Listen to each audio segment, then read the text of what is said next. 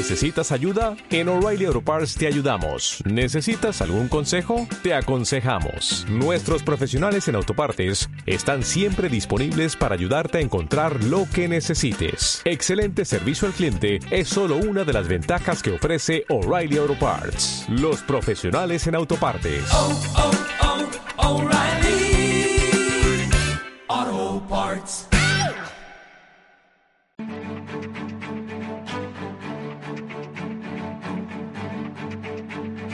Capital Intereconomía, el consultorio. Con todos ustedes pueden participar y llamar 915331851 y hoy con Carlos Doblado. Carlos, ¿qué tal? Buenos días. Hola, buenos días, Susana. ¿Qué tal fue el día de ayer? ¿Cómo lo viste? ¿Sufriste? Eh, sí, sí.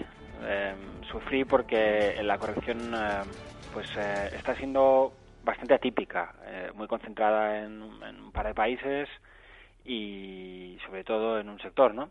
Entonces es, de difícil interpretación para la forma en la que yo me, acerco al mercado. Al final no te queda más remedio que, bueno, reducir esos países, reducir esa parte de mercado si te saltan los stops. Pero es bastante difícil de valorar. Eh, eh, por ejemplo, la caída del Eurostox encaja perfectamente con un pullback. Eh, si cogemos el, el FTSE londinense podemos ver que había marcado nuevos máximos históricos en su versión total return y lo que ha hecho es corregir hacia los antiguos máximos históricos. Eh, que las velas mensuales que vamos a dejar, pues sí, son, son bajistas, pero es, es normal después de un, de, un velón blanco como el anterior. Es decir, que todo, todo sería bastante tranquilo si no tuviéramos, por ejemplo, al MIP italiano en la zona de mínimos del año y, intentando romperlo y, por tanto, planteando un cambio de tendencia en un lateral de, más de un año, que es algo que solo pasa en el MIP, pero que sería un primer indicio de lo que, bueno, de lo que está pasando, ¿no? Y, y ver lo mismo justamente en el sector bancario. El sector bancario, hay que decirlo, tiene un aspecto eh, muy preocupante, muy preocupante, y, más allá del corto plazo. Es decir, el, pasado viernes nosotros, por ejemplo, que tenemos una posición en el sector, la cerramos eh, porque vimos debilidad en el corto plazo y posibilidad de caída hacia un soporte de medio-largo plazo. Y estamos ahí, es decir, ayer tocamos esos soportes de medio-largo plazo y, y perderlo sería pues sería bastante grave y por las implicaciones que puede tener con, en relación al resto de la, de la bolsa, ¿no? Se me hace difícil que tengamos un sector bancario cayendo fuerte en, tendencia y, y, que las bolsas aguanten. Así que bueno, vamos a ver si, si se mantienen estos soportes y, el, sector bancario hace un pequeño milagro porque de verdad tiene un, aspecto muy, muy Pero, negativo. De momento tú has cerrado todas tus posiciones. En bancos casi todas. Eh, en, el resto de renta variable pues prácticamente no he hecho nada porque como te decía antes eh, no hemos visto casi debilidad. Eh, hoy, hoy tengo, nosotros tenemos un, un vehículo que asesoramos de inversión que funciona solo solo por técnico y, en este vehículo cerramos los bancos el viernes pasado y hoy, ahora mismo, estaba, estaba sugiriendo un, una reducción de la exposición en un 15% a través de futuros del S&P 500 para protegerme después del deterioro que por primera vez en el corto plazo marcó ayer el, mercado americano. Si me romper los máximos de los tres o cuatro últimos días, deshago esa cobertura. Pero, pero ayer me asusté, te lo digo de verdad. A, lo mejor es el, es el último día de caída porque hasta un impenitente alcista como yo pues se asustó ayer. Eh, vamos a ver, es importante que los, los, mínimos que estamos viendo, sobre todo en Italia y en los bancos, no se resquebrajen. Muy, importante. Bueno, vamos a, ir viendo. Vamos a ir con los oyentes. Jesús de Valencia, buenos días. Hola, buenos días, encantado de hablar con vosotros. Eh, mire, quería hacer una consulta. Eran sobre estrategias sobre Amadeus, las tengo a 6404. Y luego tengo dudas con Celnes a 23.50, no sé si deshaces posiciones ya, y Merlin a 11.90, no sé cómo se va a comportar el valor. Muy bien, gracias. Gracias. Adiós. Bueno, creo que he escuchado Amadeus y Celnex, ¿puede ser? Sí, eh, son dos títulos que, que, tienen una estructura alcista mucho mejor que la del conjunto del mercado, mucho mejor. Eh, de hecho, eh, yo en, en, concreto en Celnex es un título que hace tanto tiempo que quiero tomar una posición que el otro día en el, en el confidencial planteé una, una, posibilidad de incorporación que no se que no se ha finalmente producido porque teníamos que superar el 23.50 y confirmar un patrón de continuidad alcista. Eh, hemos visto un poquito de deterioro porque la pérdida del, del 22.15, que el stop que hubiéramos asignado a esa posición, se, se rompía ayer y por tanto ni puedo activar ya ese tipo de estrategia ni, ni por supuesto me vale de nada ese stop. Pero si hubiera tenido una posición tendría que hablar de un cierto deterioro en muy corto plazo en el día de ayer. Entonces, si yo quisiera gestionarla muy agresivamente, cerraría la posición. Si quisiera en tendencia principal, que a lo mejor es lo que merece un título como este, pues hay que decir que los soportes están muy lejos, está en la zona 19.50 y mientras no se pierdan no hay no hay un cambio de tendencia relevante en, en el caso de, de como por ejemplo no lo puede haber de ninguna manera en Amadeus. Es decir, Amadeus hace dos o tres días estaba marcando máximos históricos, por tanto estaba en subida libre absoluta. Y un título que está en subida libre absoluta, pues para un analista técnico es una bendición y no se vende, por definición. No hay, no, vamos, en, en rara, rara, rara vez eh, vas a ver un técnico haciendo haciendo algo así. Es verdad que no muy lejos tiene resistencias importantes, en la zona de 70 tiene resistencias importantes, pero me sorprendería que no, no las alcance. Y el otro título, perdóname, pero no lo he oído. Eh, yo tampoco no lo he Y me ha parecido que era, en todo caso, una empresa de- pequeña, quizá No, por el no nombre de- del MAP, y ese tipo, si es eso, eh, al final yo las empresas del MAP no las analizo, Vale. porque como analista técnico eh, creo que eh, humildemente debo decir que el, que el compromiso que los analistas técnicos tenemos con los gráficos tiene que tener que ver con sus premisas y las premisas del análisis técnico es que un activo debe ser participado públicamente, debe ser bastante líquido para que lo que puede transmitirnos un gráfico tenga sentido. Si no hay demasiado azar y cuando hay demasiado azar hay que dejar el, el camino a otras aproximaciones que que trabajen en bueno al final es lo único que se puede trabajar cuando hablamos de compañías tampoco tampoco negociadas es decir oye mira los fundamentales lo que sepa por fundamentales y olvídate bastante del técnico porque no te va a ayudar mucho Vale. Eh, Pedro, ¿qué tal? Buenos días. Hola, buenos días. Dígame. Mire, quería preguntar al analista, eh, eh, viendo un poco cómo está el mercado ahora mismo y cómo ha bajado, eh, ¿qué mm, oportunidades ve de compra en algunos valores del IBEX 35? Gracias. Gracias. Oportunidades de compra, Carlos. Pues me cuesta, me cuesta mucho porque el, el mercado está muy desordenado. Hay títulos que, que han corregido hasta niveles em, francamente preocupantes. Eh, te hablo, por ejemplo, del BBVA, de- te hablo de- del Santander, sobre todo de los bancos. Ayer eh, vimos al Sabadell también intentar perder la zona 1.50, que es un soporte muy fuerte.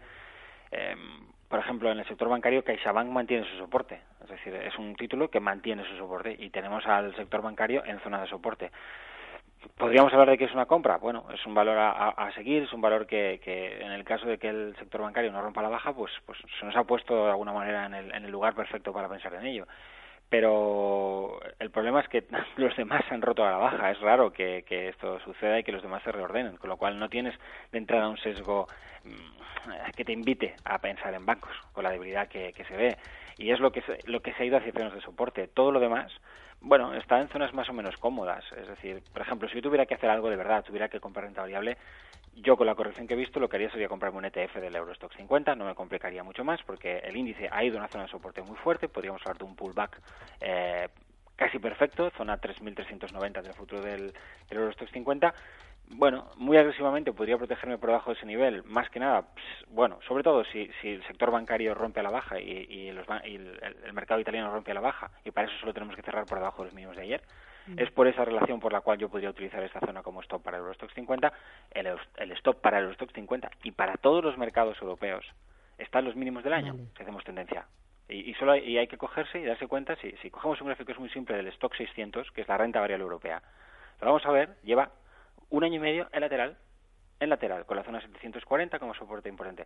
740 está bastante abajo. Estamos en 780, en, en, perdón, 798 ahora mismo. Entonces hablamos de un 7% todavía hasta llegar a los soportes. Entonces, es de verdad, ya lo he dicho al principio del programa, estoy muy em, desconcertado, porque la forma en la que corrige el mercado hace bastante difícil para mí el ver todo esto como una oportunidad. Más bien, estoy rezando para que no vaya más y, y, por, y por no ser capaz de ver demasiada, demasiado bien la caída como oportunidad, porque porque no no no, no ha sido una caída de conjunto, no tengo al mercado americano en zonas de soporte, me, me faltan muchas cosas para pensar que estos soportes son, son fiables y tengo bastante recorrido hacia esos soportes. Y por otro lado, si, si ese recorrido pues al final se, se, se, se desarrolla y el mercado baja hacia esos soportes, va a haber alguna ruptura, sobre todo en bancos, que te hacen pensar muchísimo sobre, sobre qué está pasando con la tendencia. Vale. Eh, vamos con aprender a invertir. Aprender a invertir en Capital Intereconomía. Con Javier Molina de Toro. Javier, ¿qué tal? Buenos días. Susana, ¿qué tal? Buenos días. ¿Y la nueva lección de qué va? ¿Qué me cuentas? Pues bueno, pues aprovechando esta incertidumbre que hay en mercado, ¿no? Pues ver qué otros elementos tiene el inversor para saber qué está haciendo el dinero profesional, el famoso smart money, es decir, ver eh, esos inversores institucionales, esos hedge funds, qué están haciendo con sus posiciones, ¿no? Si están aprovechando ahora para comprar o para vender. ¿Y qué Vale. están haciendo? Pues mira, pues fíjate, hay un realmente no es no es fácil de identificar ese ese volumen, pero eh, hay una plataforma en Estados Unidos que sí lo hace con el mercado norteamericano, que bueno, no vamos a poder aplicarlo aquí en España, pues porque no, no hay un, índice que así lo haga también con nuestro, con nuestro dinero inteligente, pero en lo que sí se ha visto en Estados Unidos es el, el SMFI, ¿vale? Que lo, lo publica Sentiment eh, Trader. Entonces lo que hacen es justo intentar ver ese volumen. Eh, curiosamente, resulta que este último mes ha habido una de las bajadas más importantes que se ha visto en toda la serie histórica. Ellos lo están haciendo desde 1990 con cierta, eh, digamos, viabilidad. Realmente, por ejemplo, en el 2000 se vio como el mercado pues, norteamericano continuaba, uh, digamos, continuaba siendo alcista, pero en cambio había descargas muy fuertes de esta parte de los inversores. En 2007-2008 no fue tan, tan acertado, pero ahora, por ejemplo, pues lo que se ha producido es este último mes, como te decía, una caída del 18% en las posiciones, es decir, que están deshaciendo. Además, para darle siempre un poco más de fiabilidad a estos datos, lo que he hecho ha sido ver qué pasa con los hedge funds. ¿Por qué? Porque los hedge funds lo que hacen es que buscan, pues eso, alternativas, estrategias distintas a las tradicionales de comprar, eh, de, comprar pues un ETF o de, de, de comprar una gestión activa, ¿no? Entonces ellos qué hacen, pues una gestión activa, pero buscando estrategias distintas, pues hacen arbitrajes, se ponen cortos. ¿Y qué ha pasado con estos hedge funds, si quieres, en lo que llevamos de 2018? Pues que su volumen está subiendo también de forma muy considerable. Y este último mes, curiosamente, pues hemos visto 17.000 millones de entradas en cuatro de los mayores hedge funds que se han creado. ¿Eso qué me está diciendo? Pues que ese smart money que está saliendo de bolsa tradicional está buscando en cierta forma alternativas, el fly to quality, es decir, ya no quiero estar en mercado de forma clásica, sino que quiero buscar ineficiencias, quiero buscar valor absoluto, quiero buscar otro tipo de alternativas. Entonces, si yo, que no soy parte del Smart Money, veo que los que saben están saliendo y están buscando otro tipo de estrategias, pues por lo menos tengo una pista más para saber hacia dónde puede ir el mercado. Pero el pequeño ahorrador tiene posibilidad de saber qué es lo que están haciendo los grandes. Sí, por, o sea, a ver, nunca lo vamos a saber porque efectivamente eso es un volumen que, que, que, es complicado de ver, ¿no? Pero por eso te decía que esto es, esta gente, el sentiment trader este que te decía, .com, creo que es la web, lo que hace es justo intentar analizar eso y lo pone en un gráfico, que siempre es una forma más visual. Entonces, obviamente, eso no me dice nada de forma aislada, pero sí que como un indicador más, sí que me está buscando esas, si quieres, divergencias, ¿no? Pues sobre todo lo que está pasando ahora, tú ves el índice norteamericano, pues estar pues real, realmente sin corregir y en cambio ves que esta gente o este tipo de volumen pues está saliendo y ha habido pues una caída del índice de un 18% en un mes. Entonces, esa es la pista que yo quiero. Como una más. Al final ya sabes, Luna, que esto es un sumatorio, cada uno tiene su perfil, tiene su estrategia y al final tiene que actuar en consecuencia. Pero claro, cuantas más pistas tengo yo como inversor particular, pues digamos que mejor me puedo mover en este mar, ¿no? Y, y, al final saber si esto es una tempestad o si es que es un cambio climatológico que nos va a llevar a, a otro tipo de, de, de escenario. Pues al final, pues ya lo sabes tú, al final esto no es más que una suma sí, de probabilidades. Sí, sí, ¿Yo pues qué hago? Cojo probabilidades de todos los, de, de, todo tipo y al final veo si esto me interesa o no, si esto es acorde o no con mi perfil de riesgo. Entonces, eso te quería contar hoy. Pues nada, me quedo con el mensaje y estaremos muy pendientes de lo que pasa y hacia dónde va el dinero del mercado y qué es lo que hacen los grandes. Gracias, Javier. Buen día. Un abrazo, hasta luego. Adiós. 915331851, seis minutos para las 10. Estamos con Carlos Doblado. Eh, consultorio, eh, ¿es Antonio el que tengo al otro lado? ¿Antonio? No, sí. Buenos días, Buenos Antonio. Días. Dígame. Días. Quería preguntar al analista si aprovecharía este, estos recortes del Santander para entrar o dónde ve el, el, el, el, soporte para poder entrar. Gracias. Gracias, muy amable. ¿Qué dices, Carlos? Entrar pues, nada, ¿no? Eh, perdóname. Eh, de entrar nada. A ver, mira, eh, recuerdo hace un par de meses eh, un, un, compañero tuyo, tú estabas, eh, ese día no estabas, y me preguntó, ¿entraría ahora en Facebook? Y yo le dije, no.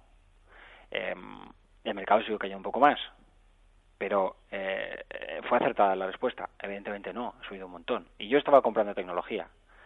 ¿Por qué no quería comprar Facebook? Porque el tipo de patrón que ha desarrollado Facebook es bajista. Lo normal es que en ese tipo de entorno en el que compras tecnología, el patrón falle. Pero hay muchos títulos que empiezan a moverse contra el mercado y, luego pasa lo que pasa. Entonces, ¿qué sucede ahora en el Santander? Algo parecido. El patrón que ha confirmado Santander el pasado, el, pasado viernes es descomunal. Descomunal. O sea, eh, rara vez se ven ese tipo de, de, formaciones. Igual que vimos uno descomunalmente alcista después del Brexit, ahora se ha producido uno descomunalmente bajista. Eh, contra lo que la gente suele pensar, un patrón potencialmente bajista no es bajista en sí mismo, sino que lo que te dice es que el ciclo alcista está cerrado. Eso puede derivar en una tendencia lateral o una tendencia bajista.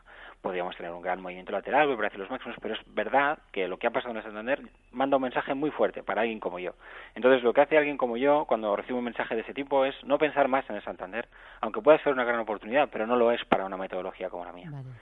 Entonces, yo desde, desde mi aproximación al mercado debo decir, debo decir no. Eh, probablemente equivocándome, porque no soy bajista para el resto de la renta variable. Vale. Pero es mi visión. Mm. Eh, siguiente consulta, Rubén. pues nos preguntan en el 609224716 si tuviera que aconsejar invertir en un valor de bienes de lujo en Europa, ¿cuál aconsejaría? Nos da varias opciones. Hermès, Kering, Luxótica, Louis Vuitton, Christian Dior, Prada, Swatch. Son muchos títulos, ¿no? ¿Alguno de ellos? Si alguno me gusta en este momento. Si tuviera que eh, aconsejar invertir en un valor de bienes de lujo. Mm, bueno, el sector lo está haciendo muy bien. De hecho, yo, por ejemplo, tengo una posición en Louis Vuitton. Em, pero me encuentro con, con una situación eh, que se parece a la que comentaba hace un momento. Es decir, tengo, un, tengo valores muy fuertes, valores muy débiles yo debería estar incorporado a estas, a estas, a estas horas del mercado, eh, porque eh, la reconstrucción que vimos el mes pasado lo, facilitó de una forma muy clara entre el mes pasado y el anterior. Es decir, hemos tenido señales de compra. Ahora, eh, comprar aquí es como, es como decir, bueno, pues oye, ¿qué harías con Amadeus? Por ejemplo, un título que está muy alcista del que hemos hablado. Es que yo lo he recomendado en 61, entonces comprar en 67 es como un poco decir, alcista está, y todos esos títulos que hemos dicho seguramente también, perdona porque no los tengo en la cabeza, pero el sector lo conozco. Entonces, claro que, eh, son, son valores que no invitan a vender. Pero comprar ahora, es decir, muy bien, ¿y cuándo voy a saber yo que me he equivocado? Es decir, eh, la única referencia que podría tomar son sus mínimos de, del, verano, o perdón, el verano, de, febrero marzo. Eso está muy, muy lejos. Eh, para, para no irme a ese tipo de stocks, podría tomar los, los del mercado en conjunto, el, el, el, stock 600 del que hablábamos antes. Pues es una caída del 8% antes de saber algo. Entonces, yo de verdad en este momento soy más de mantener, dejamos que el mercado establezca soportes, a lo mejor tenemos unas semanas de lateralidad y podemos utilizar esa lateralidad para elevar stops y tomar posiciones en tendencia en este tipo de eh, títulos que están fuertes. Hacemos paréntesis, eh, Carlos, que me llega el boleto. Hacemos paréntesis, volvemos, seguimos con el consultor hasta las 10 y cuarto, no te vayas. 915 33 18 51.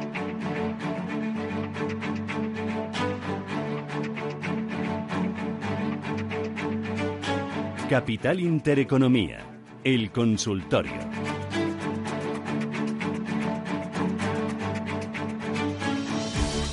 Con Carlos Doblado. Carlos, sigues ahí, ¿verdad? Aquí estoy. Y nos llama Rafael. Rafael, ¿qué tal? Buenos días. Hola, buenos días. Enhorabuena por el programa. Encantada. Dígame usted. Pues quería preguntarle al señor Doblado por dos acciones del... El, el Bayer y, y MEC. ¿Me ha dicho Bayer y? MEC. MEC. MEC, vale, muy bien. Gracias. Gracias a ustedes. Adiós. ¿Qué dices, Carlos? Bueno, a ver, Bayer, Bayer está aguantando bastante bien. Ayer, eh, pese a la dureza de la corrección general, pues el título consiguió, bueno, pues no, no vivir una jornada que pudiéramos calificar tan negra como, como otras partes del, del mercado. Eh, tiene el mismo tipo de estructura de vuelta que, que tiene el DAX y, ayer llegamos a zonas de soporte importante. Eh, hoy está subiendo con fuerza y el título lo, que va a plantear es la posibilidad de, establecer un cambio de tendencia si tienes nuevos mínimos descendentes. Yo creo que sí debemos tomar los mínimos de ayer, la zona 98, como, como stop de protección. Eh, sobre todo en un título que, más allá del corto plazo, donde no, como digo, no lo está haciendo mal en términos relativos, eh, no tiene un aspecto especialmente bueno. El, mercado alemán está débil en la recuperación, es una de las plazas europeas que se ha quedado más atrás en el proceso de de vuelta a máximos, hay que, hay que saber que, por ejemplo, pues no solo el FTSE 100, sino el AX holandés o el CAC 40 francés en sus versiones total return han marcado máximos históricos en, en, el movimiento hacia, hacia arriba que hemos visto en el, en el mes anterior y en, y en la primera parte de este. Entonces, eso no ha sucedido en Alemania y, y, eso es una es una señal de debilidad para su para su para su mercado. Y, esta recuperación hasta 104 105 es la recuperación hasta la primera zona de resistencia relevante. Y allí pues no ha podido más. En una recuperación que como digo, es, pequeña a nivel a nivel mercado eh, local y, también a, nivel general, porque la recuperación de 2017, por ejemplo, 2016, 2017, tampoco ha sido notable para Bayer. O sea, se ha quedado muy lejos de los máximos históricos que se marcan en 2015. Por tanto, hablamos de un título que no tiene fuerza relativa en el proceso de fondo. Así que cualquier debilidad de corto plazo mm, a mí me invitaría a, reducirla. Merck, eh, bueno, déjame que, lo mire, porque además tenemos dos, ¿no? Tenemos la americana y, la, alemana, no nos vayamos a equivocar. A ver. Dame un segundo que, tengo que cargar, aquí, aquí tenemos el título. Bueno, el, el, valor padece de esta misma, de esta misma debilidad eh, alemana, es decir, el, año no está siendo bueno, estamos muy lejos de, de los máximos históricos y el rebote es cualquier cosa menos una figura de vuelta. Entonces, es un título que yo personalmente no tendría, pero que seguramente habiendo visto el tipo de corrección que hemos visto y si hubiera mantenido el título aceptando ese tipo de corrección, pues no vendería hasta que no se perdieran los 70. Es el, es el gran soporte en tendencia del título y, bueno, em, vender sin perderlo a estas alturas, pues a lo mejor no, no, no, es lo más adecuado para alguien que ya, que ya se haya mantenido en él. Si la posición se ha tomado relativamente hace poco tiempo, si buscando un rebote, pues hay que decir que la zona de 90 es de muy fuerte resistencia. Entonces esta fortaleza que ha mostrado ayer, que muestra hoy, pues eh, pasa por la necesidad de superar claramente los 90. Si no, pues lo que haremos es un pullback hacia una formación de vuelta bastante, bastante clara en, en, medio plazo, dentro de un lateral amplísimo que tiene el título desde 2015. Aquí el lateral es mucho más amplio que el del conjunto de la renta variable, porque la corrección de los últimos tiempos, 2017-2018, ha llevado el título a los mínimos, prácticamente los mínimos del 2016. Es decir, es como si, como si tuviéramos al, al Eurostox, para que nos entendamos, un 20% más abajo. Entonces es un, es un título que no está fuerte en tendencia. Eh, vamos con mensaje de audio. Por favor, eh, os, os, llamaba para preguntar por Realia. Hace tiempo que estoy en ella y, bueno, mm, no sé muy bien porque yo creo que se ha quedado ahí bastante parada, aunque también ahora tampoco está respondiendo tan mal. Quería saber a ver qué opinaba el analista. Gracias. ¿Qué opinas, Carlos? Bueno, eh, Realia es un título con una historia particular, es lo que hablaba antes, ¿no? Em, títulos muy pequeños, muy estrechos, con, con una vida casi completamente autónoma en la que los analistas técnicos no nos sentimos muy cómodos. Si tuviera que analizarla, eh, diría que tiene una resistencia muy fuerte en la zona de 1.15, que, que, hablar de cambio de tendencia en Realia es, es difícil, digo, una tendencia de fondo mientras no supera la zona de 1.50, y que el riesgo de recaída es, empieza a ser elevado si perdiéramos la zona de, de, 1, que es un soporte, bueno, eh, de corto plazo, pero que tiene un cierto significado. Insisto en la dificultad que tiene para mí y para cualquier analista técnico eh, dar valor a, referencias de corto plazo en, títulos tan estrechos y desde luego que por debajo de la zona 0,8 eh, mandaría una señal de, incapacidad para reestructurarse al alza eh, muy evidente y que y obligaría a cerrar la posición. Muy bien. Eh, Ramón, ¿qué tal? Buenos días. Hola, buenos días, Susana. Encantado de saludarte. Encantada, dígame. Mira, quería saber, mm, preguntarle a Carlos, eh, tengo unas acciones de Centis pillado a 0,82, pero no me gusta nada, nada. Y después, ¿qué opina de, entrar en Amper y Gamesa ya, estos cambios? Muy bien, gracias. A ti, muchas gracias. Pues bueno, comparto la preocupación por Centis, eh, aunque hoy me la he quitado de encima porque yo tenía una posición precisamente que tomé con la ruptura del 0,75 a 0,80 en zonas de resistencia muy muy fuerte con un stop que, que fijamos en 0,65, una posición muy pequeña porque es un título con un rango muy grande y que exigía un stop muy fuerte. Bueno, pues eh, habíamos establecido ya hace, bueno, desde el primer día un stop eh, bajo bajo el gap que deja en la zona 0,75 hemos mantenido pese a ello, saltándose esto muy agresivo porque solemos trabajar con referencias más direccionales cuando el mercado no, no está convulso. Y, ayer cerramos, ya no porque esté convulso, sino porque ha perdido eh, la referencia eh, de 0,65 y por tanto ya no, ya no me sirve para lo que yo quiero hacer. Insisto que es una posición muy pequeña y que no deberíamos tener nunca posiciones grandes en títulos que exigen stops, stops amplios. El caso de Amper pues es, parecido en el sentido en que hablamos de un título pues eh, que tampoco es muy muy líquido, eh, tiene una, una liquidez suficiente como Centis para hacer un análisis digno y se puede intentar. De hecho, nosotros con la altura del 0.23 tomamos una posición y la mantenemos. Eh, ¿Dónde teníamos el stop? En 0,16, pero con lo que está pasando entre ayer y hoy, pues sobre todo con la subida de hoy, voy a subir ese stop y lo voy a poner bajo 0,20,7. Eh, última llamada, Ana. Buenos días. Hola, buenos días. Muy Mire, breve. quisiera preguntar al señor Doblado por gas natural. Estoy en 2040 y en ferrovial en 1780. Estupendo. Y que me dé una pincelada que conoce muy bien Farmamar. si puede. Gracias, gracias. Pinceladitas solo. Bueno, conozco como, como casi todas, de verlas. Eh, Farmamar es bajista, no hay, no hay que darle más vueltas. Gas Natural ha vuelto a la zona de soporte que tiene en el, en el 2080. Es un importante soporte, pero es muy llamativo el, el fracaso de la zona 2250, que es su máximo histórico, ajustado por, un, por, por de inflación. No me gusta nada lo que ha hecho Gas Natural. Yo la tengo desde hace muchísimos meses, muy, muy abajo, y estoy planteando vendérmela en rebote o, o en función del cierre men- mensual. Y el caso de, de, de la antigua Gamesa, pues eh, sin dejar de gustarme, pues tiene un problema, que son los stops. Muy bien. Eh, yo la mantendría ahora Y mismo. te lo dejo. Gracias, Carlos. Un Vosotros. abrazo, un placer. Cuídate, adiós. Dale más potencia a tu primavera con The Home Depot. Obtén una potencia similar a la de la gasolina para podar, recortar y soplar con el sistema OnePlus de 18 voltios de Ryobi desde solo 89 dólares. Potencia para podar un tercio de un acre con una carga. Potencia para recortar el césped que dura hasta dos horas. Y fuerza de soplado de 110 millas por hora. Todo con una batería intercambiable. Llévate el sistema inalámbrico OnePlus de 18 voltios de Ryobi. Solo en The Home Depot. Haces más. Logras más.